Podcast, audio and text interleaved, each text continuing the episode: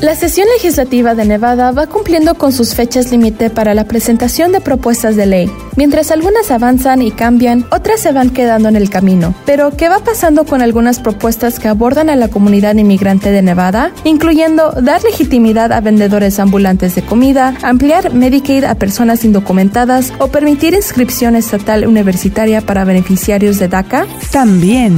¿Qué cambios están proponiendo en la legislatura acerca de la educación sexual y padres de familia? ¿De qué se tratan los proyectos de ley para ampliar el acceso a salud reproductiva y la anticoncepción en Nevada? Y más adelante, muchos miembros de la comunidad hispana de Nevada trabajan en la industria del juego y las apuestas. Conozca datos de un estudio reciente acerca de esa fuerza laboral y de otras poblaciones minoritarias en ese importante sector. Bienvenidos.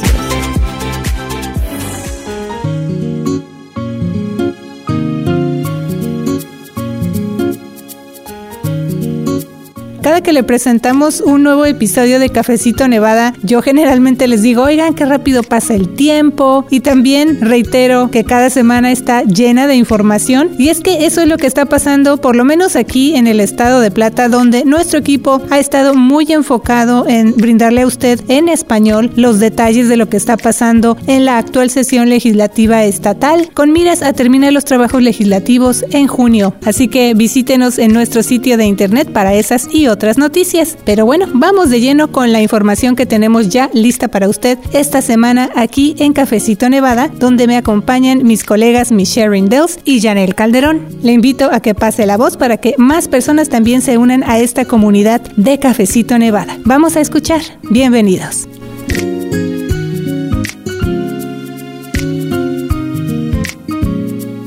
Bueno, Michelle, las hojas del calendario van avanzando y eso significa que los legisladores de Nevada siguen con el proceso de revisar cientos de propuestas de ley. La sesión legislativa estatal termina en junio, ya le mencionamos a usted que esto empezó en febrero, así que ya vamos teniendo una mejor idea de qué iniciativas de ley van avanzando, si están teniendo cambios en la manera como se presentaron inicialmente o si se van quedando en el camino, Michelle. Así es, Luz. Hace unos días se llegó a una fecha límite para que los proyectos de ley se sometieran a votación fuera de su primer comité o que ya no avanzaran, a menos que algunos de esos proyectos haya tenido una extensión de los plazos legislativos. Generalmente en ese día límite de mitad de sesión, ah, las sesiones son muy largas y los comités consideran enmiendas o cambios a los proyectos de ley y someten a votación iniciativas para avanzar junto a la Asamblea en total o el Senado en total, más de 200 propuestas se quedaron en el camino o una en cada seis propuestas presentadas en esa sesión. Sí, son muchas propuestas de ley, pero entre esas hay algunas que abordan a la comunidad inmigrante de Nevada, como los que trabajan como vendedores ambulantes de comida, por ejemplo, también ampliar cobertura de salud de Medicaid para inmigrantes indocumentados o también una propuesta que permitiría inscripción estatal universitaria para beneficiarios de DACA después de que ellos vivan un año en Nevada. Pero vamos a ir por partes, Michelle. ¿Qué pasó con esas iniciativas? Sí, esas propuestas fueron algunas de las aprobadas por el comité. En el caso de la propuesta para vendedores ambulantes de comida, fue aprobada por unanimidad del comité con una enmienda que incluye nuevas regulaciones de salud pública. Esa propuesta busca regular a los vendedores ambulantes de comida en los condados Clark y En un intento para darles legitimidad y evitar que los gobiernos locales criminalicen la venta. Hay que recordar que esa iniciativa de ley la presentó el senador estatal demócrata Fabio Antoniate para crear un marco para esos vendedores ambulantes de comida y ayudarlos a operar como pequeñas empresas.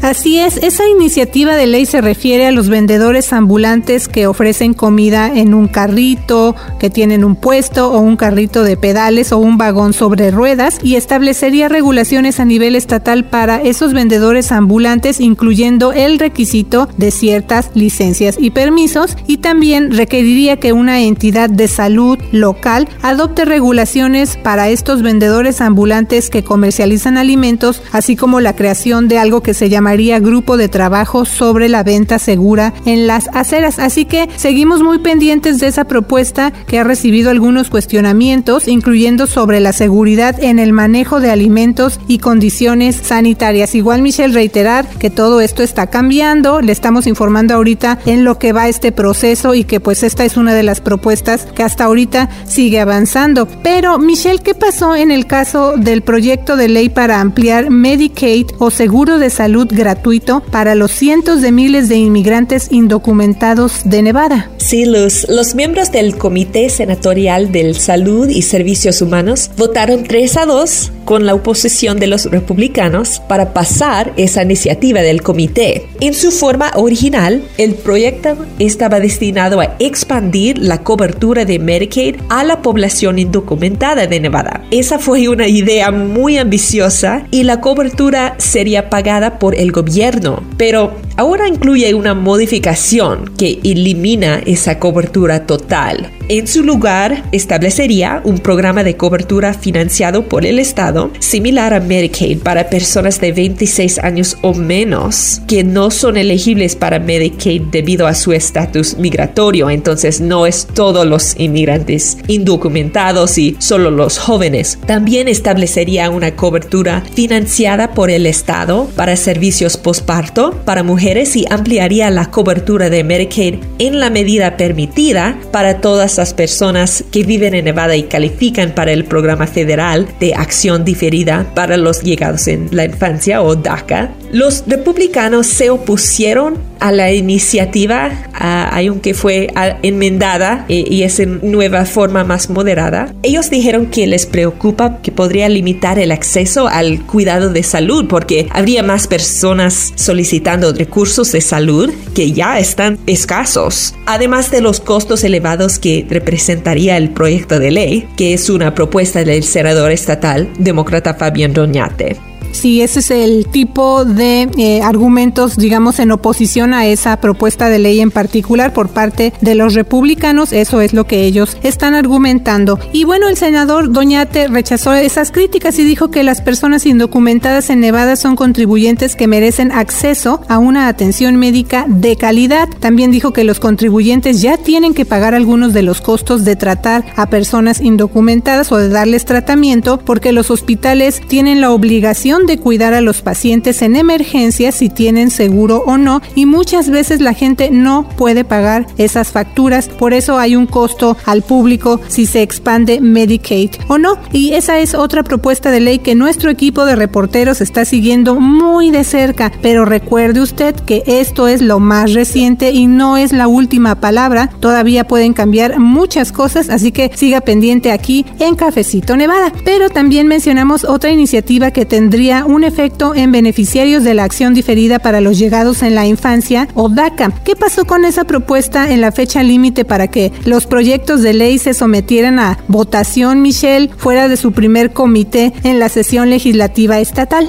Esa propuesta también fue aprobada por el comité en esa fecha límite. Es un proyecto de ley de la asambleísta estatal demócrata Ruben de Silva que busca permitir la inscripción estatal universitaria para beneficiarios de DACA tras un año de vivir en Nevada. Actualmente la ley de Nevada no permite que los beneficiarios de DACA que se mudan de otro estado sean elegibles para la inscripción o matrícula estatal, incluso después de vivir en Nevada durante al menos un año. Los beneficiarios de DACA que se gradúan de una escuela preparatoria de Nevada reciben matrícula estatal que es más barato, el asambleísta de Silva argumenta que muchos beneficiarios de DACA ya no son niños, sino adultos que pueden mudarse a Nevada en busca de una oportunidad de trabajo o para continuar su educación y que deberían ser elegibles para la inscripción estatal después de vivir en el estado de Plata durante 12 meses, simplemente como todos los demás.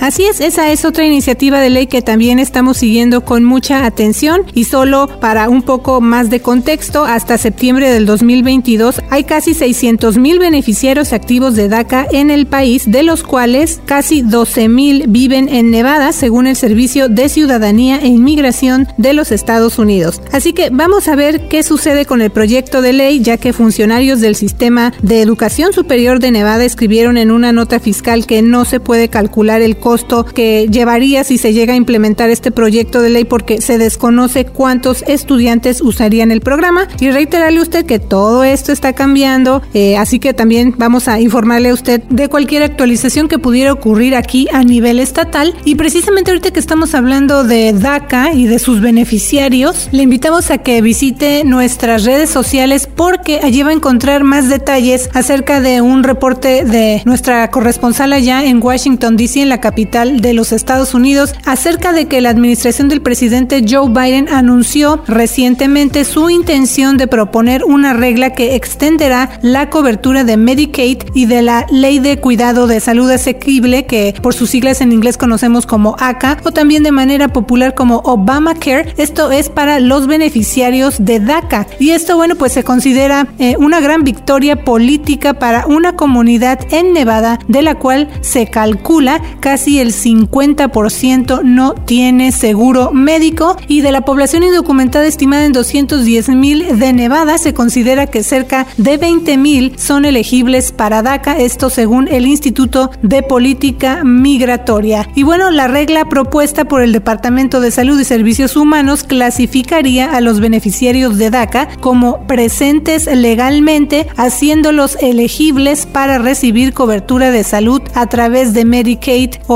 el Obamacare. Y justo como le estamos informando, ese alivio federal llega cuando los legisladores de aquí del estado están abordando, están contemplando entonces ampliar la cobertura de Medicaid para incluir a todos los inmigrantes indocumentados. Así que para que usted tenga más detalles acerca de esto, puede visitar nuestras redes sociales para que usted tenga todos los detalles y pueda leer el reporte completo de nuestra corresponsal en Washington, D.C., nuestra colega Gaby Byrenbaum. Y bueno, en estos días también nuestra colega Rocío Hernández ha estado siguiendo con más detalle algunas propuestas de ley relacionadas con el tema de la educación. Ese es precisamente uno de los temas que se están abordando ahorita en la legislatura. Por ejemplo, ya le hemos informado en cafecitos anteriores acerca de proyectos para actualizar prácticas disciplinarias y darle más atención a la seguridad y la prevención de la violencia escolar, entre otros. Pero hace unos días hubo una audiencia para presentar una propuesta con un tema que causa opiniones encontradas, la educación sexual. Aquí en Nevada actualmente se requiere que los padres de familia sigan un sistema que ha estado vigente por muchos años, pero podría haber ciertos cambios si esa propuesta llega a avanzar o se llega a aprobar en la legislatura. Entonces, Michelle, actualmente, ¿cómo funciona eso para los padres nevadenses y qué cambios se están proponiendo? Silus, aquí en Nevada se requiere que los padres de familia inscriban a sus hijos en enseñanza de educación sexual y no es automático. O sea, los padres nevadenses deben dar su consentimiento o inscribirse de manera voluntaria para que sus hijos reciban un plan de estudios de educación sexual en la escuela. Eso también pasa en otros cuatro estados. Pero en esta sesión, los legisladores estatales están abordando un proyecto de ley para que todos los estudiantes reciban reciban esos cursos, excepto en casos en que los padres que no quieren que sus hijos reciban educación sexual proactivamente opten para no participar. Esa es una propuesta que presentó la asambleísta estatal demócrata Shannon Bilbray Axelrod. Ella dijo que su proyecto de ley potencialmente podría permitir que más estudiantes tengan acceso a la educación sexual basada en hechos y evidencias para que los alumnos se puedan proteger de embarazos no deseados y enfermedades de transmisión sexual. Para dar un ejemplo más claro, la asambleísta Bilbray Axelrod se refirió a estudiantes que tienen a padres o tutores que no están tan comprometidos o involucrados en su educación, así como jóvenes sin hogar que tal vez no tengan un adulto que los pueda inscribir en la materia de educación sexual. Entonces, bajo ese proyecto de ley, los padres serían notificados de cuándo se impartirá la educación sexual y ellos se podrían reservar el derecho de rechazarla en cualquier momento.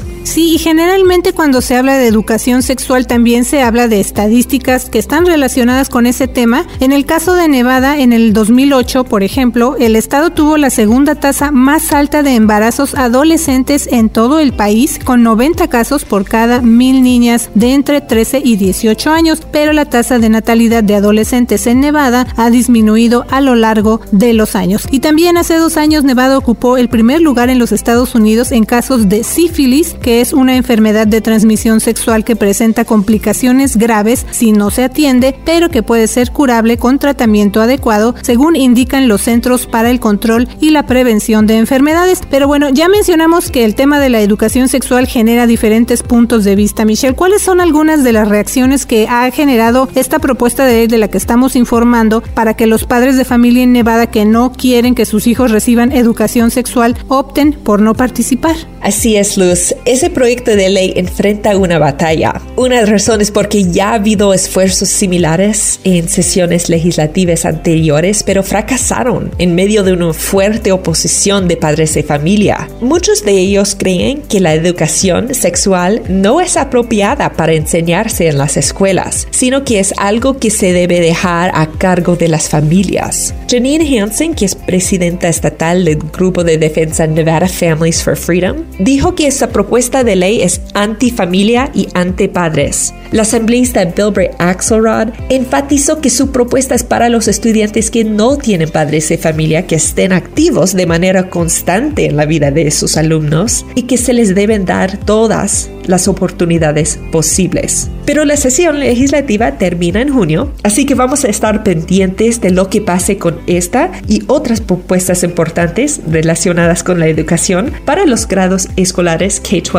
en Nevada. Así es, y bueno, como parte de su resumen de noticias acerca de lo que está pasando en la legislatura, hace unos días se presentó un proyecto de ley que prohibiría cualquier limitación o requisito del gobierno que pudiera bloquear el acceso de pacientes a servicios de control de la natalidad y salud reproductiva aquí en Nevada. Esa propuesta surge poco después de que un juez federal de Texas dictaminó limitar el acceso a la píldora abortiva bajo el argumento de que la Administración de Alimentos y Fármacos, que conocemos como FDA por sus siglas en inglés, pasó por alto los riesgos de seguridad. Bajo ese argumento se tomó esa decisión que dio a conocer el juez de Texas y bueno, el fallo precisamente de ese juez indicó que se suspendiera en todo Estados Unidos la venta de mifepristona, que es una píldora abortiva que se utiliza junto con otro medicamento para el aborto farmacológico aquí en los Estados Unidos. Eso además de otra decisión de un juez en diciembre pasado para revocar una disposición federal que permite a menores de edad acceder a métodos anticonceptivos sin la autorización de sus padres. Pero bueno, Yanel, este es un, eh, digamos, un vistazo para tener un poco más de idea de por qué se está haciendo esta propuesta de ley aquí en Nevada y de hecho saber en qué consiste. Y tú seguiste todos los detalles cuando se presentó la propuesta de ley allá en la capital del estado. Pero, ¿qué podría significar para los nevadenses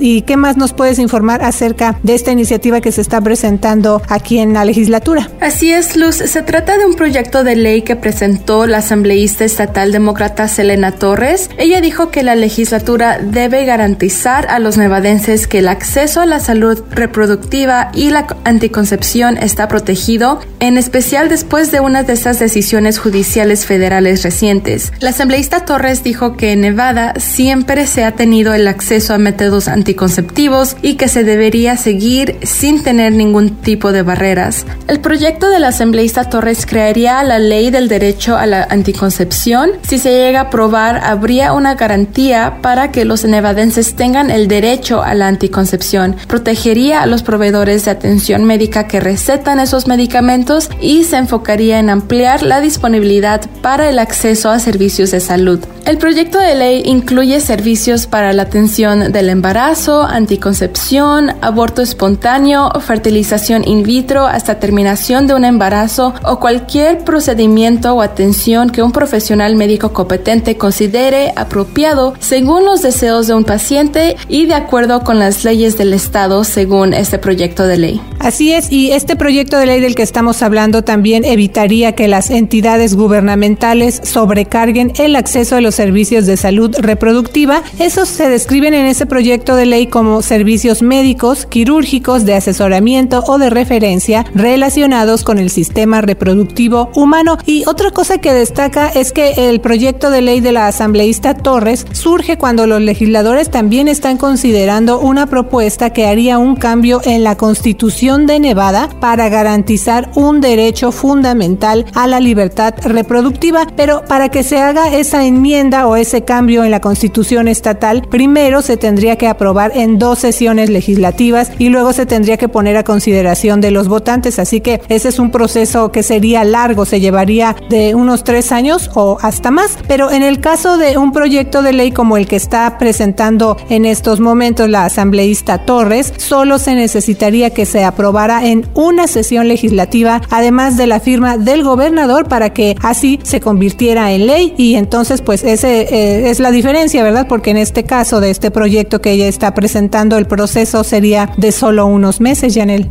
Así es, Luz. Y otro punto ah, para recordar es que a pesar de la decisión del juez federal, las leyes de aborto en Nevada han permanecido sin cambios debido a una medida electoral del 1990 que permite abortos dentro de las 24 semanas del embarazo. También en años recientes, legisladores de Nevada han ampliado el acceso al control de la natalidad. Por ejemplo, en la sesión 2021 aprobaron una iniciativa para aumentar el acceso a métodos anticonceptivos y permitir que ciertas farmacias locales proveen productos de control de la natalidad sin receta médica. Y en el 2017, los legisladores autorizaron a los proveedores de atención médica a recetar un suministro de 12 meses a la vez. En el pasado, generalmente las mujeres podrían recibir un suministro de 3 meses a la vez, aumentando la posibilidad de que no reciban su próximo suministro a tiempo y habría una brecha en la cobertura.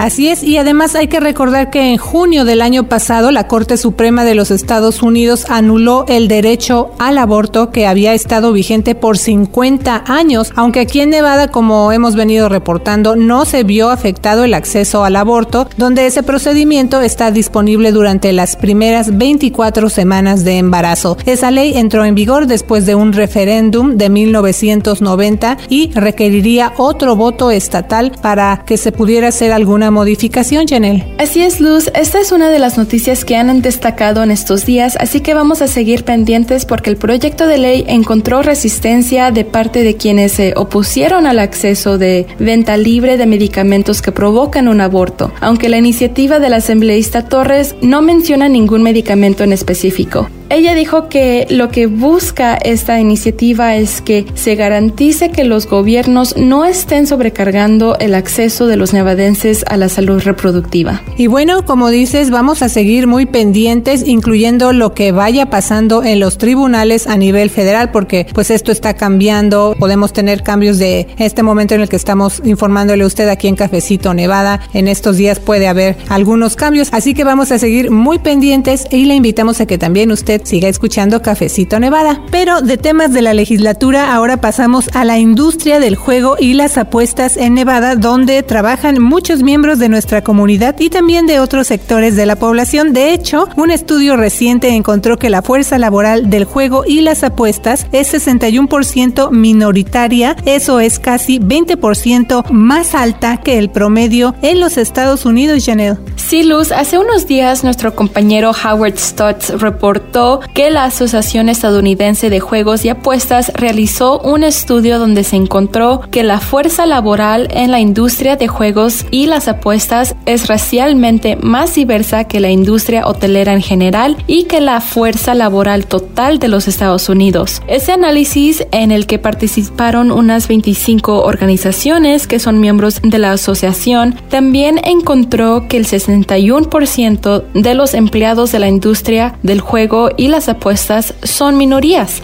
De hecho, la cifra del 61% de la fuerza laboral minoritaria es más alta que la tasa del 52% para la industria hotelera en su conjunto y el 42% de la fuerza laboral total de los Estados Unidos. En el caso de los empleados hispanos, el estudio indicó que ellos constituyeron el 23% de la fuerza laboral del sector de juegos y apuestas, mientras que el 19% de los trabajadores de esa industria son afroamericanos. Sí, y Y otro dato interesante es que la asociación señaló que las cifras de la fuerza laboral de las minorías también fueron parte del área de liderazgo para esa industria, o sea, otra, otro departamento, digamos. Ahí las minorías constituyen el 45% de los gerentes de primer nivel o de nivel intermedio y el 43% del sector de profesionales. Y también según ese estudio, la fuerza laboral de la industria del juego es 48% femenina, al igual que la fuerza laboral nacional. Sin embargo, la representación femenina disminuye en las clasificaciones de puestos de nivel más alto. Y el director ejecutivo de la asociación dijo que este informe muestra los avances que se han logrado en el sector de juegos y apuestas en cuanto a la diversidad de la fuerza laboral y que la información que se obtuvo pues se va a usar para que haya avances porque dice él pues todavía hay áreas que se necesitan mejorar. Así que este es un vistazo de algunas noticias de la semana, pero recuerde visitarnos en nuestro sitio de internet de Nevada Independent en español para mantenerse aún más al día con la información. Así es, y otra manera de seguir al día con las noticias es a través de nuestro boletín gratuito ¿Qué pasó en la semana? Le invitamos a suscribirse para que le llegue directo a su correo electrónico cada lunes tempranito. Síganos en las redes sociales y visite nuestro sitio de noticias para suscribirse. Le mandamos un gran saludo. Soy la reportera Janelle Calderón. Y yo soy la reportera Michelle Rendells. Gracias por informarse con nosotros. Que tenga una semana llena de éxito. Le saluda la reportera Luz Gray con The Nevada Independent en español. Nuestro estado. Nuestras noticias. Nuestra voz. Para la información más actualizada al momento, síguenos en redes sociales como de Nevada Independent en español, en Facebook, Envy Indie en español, en Instagram, Envy Indie en español en Twitter, de Nevada Independent en español, nuestro estado, nuestras noticias, nuestra voz.